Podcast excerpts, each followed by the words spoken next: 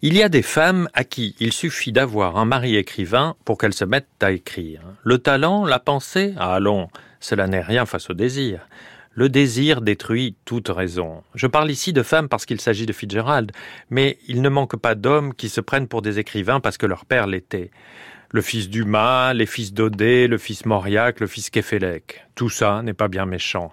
Les parents savent se défendre.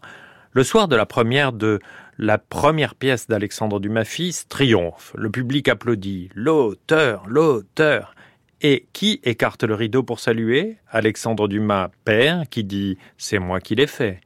François Mauriac, avec sa suavité de serpent, disait de son fils Claude Et voici mon fils qui adore lancer des revues. Aucune n'a dépassé le premier numéro. Il est plus difficile de persifler son conjoint le mariage a été inventé pour empêcher la vengeance de s'exprimer. Si on est poli, on se tait. Si on ne l'est pas, on maltraite sa femme en public, faisant supporter aux autres ses querelles de couple. Si on reste poli, le dernier moyen pour s'en sortir est l'assassinat. Scott Fitzgerald aimait sa femme, elle ne lui a valu que des ennuis. Son premier drame est qu'elle lui était socialement supérieure. Dans une lettre, Fitzgerald écrit la moitié Black Irish de ma famille avait de l'argent et regardait d'en haut la moitié du Maryland.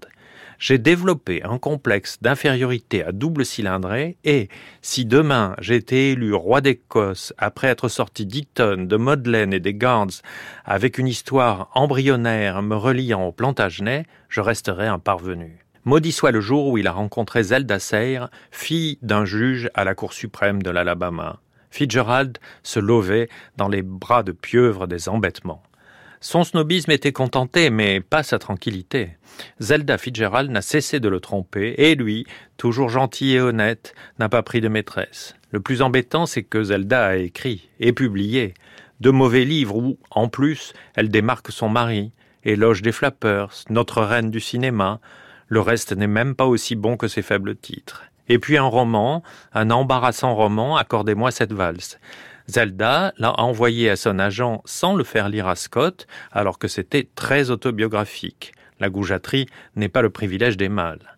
Dans une première version, elle avait même utilisé des éléments de Tendre et la nuit que Scott était en train d'écrire et donné au personnage principal le nom d'Amory Blaine, celui du héros de l'envers du paradis.